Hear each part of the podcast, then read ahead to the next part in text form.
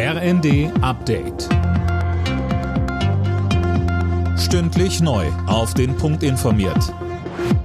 Ich bin Anna Löwer. Kanzler Scholz reist heute nach Paris. Dort treffen sich auf Einladung des französischen Präsidenten Macron rund 20 Staats- und Regierungschefs, um weitere Unterstützung für die Ukraine zu prüfen. Die Ukraine geht angesichts der stockenden Militärhilfe ihrer Verbündeten geschwächt in das dritte Kriegsjahr. Ein großes und sehnlichst erwartetes Hilfspaket aus den USA beispielsweise muss noch vom US-Kongress freigegeben werden.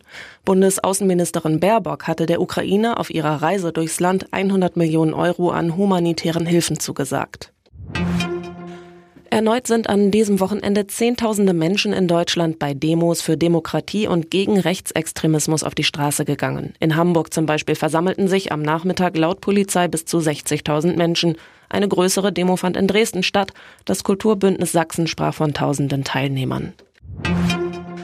Die Verhandlungen über eine Feuerpause im Gazastreifen kommen offenbar voran. Nach US-Angaben sind sich die Verhandler einig über Grundzüge für ein Abkommen auch zu israelischen Geiseln. Mehr von Imme Kasten. Die Vertreter Israels, der USA, Ägyptens und Katars haben sich wohl bei einem Treffen in Paris soweit verständigt, wie der nationale Sicherheitsberater des Weißen Hauses Jake Sullivan dem Sender CNN sagte, müssen allerdings noch Details ausgearbeitet werden.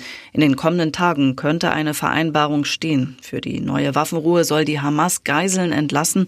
Im Gegenzug fordert die Terrororganisation unter anderem die Freilassung inhaftierter Palästinenser. Der öffentliche Nahverkehr wird ab heute bestreikt und zwar in Wellen. In allen Bundesländern außer Bayern hat die Gewerkschaft Verdi zum Warnstreik aufgerufen, überall an unterschiedlichen Tagen. Streikhöhepunkt soll kommenden Freitag sein. Borussia Dortmund hat im Kampf um die Champions League Plätze in der Bundesliga einen Dämpfer bekommen. Gegen Hoffenheim unterlag Dortmund 2 zu 3. Außerdem spielte Frankfurt 2 zu 2 gegen Wolfsburg und Augsburg gewann mit 2 zu 1 in Freiburg. Alle Nachrichten auf rnd.de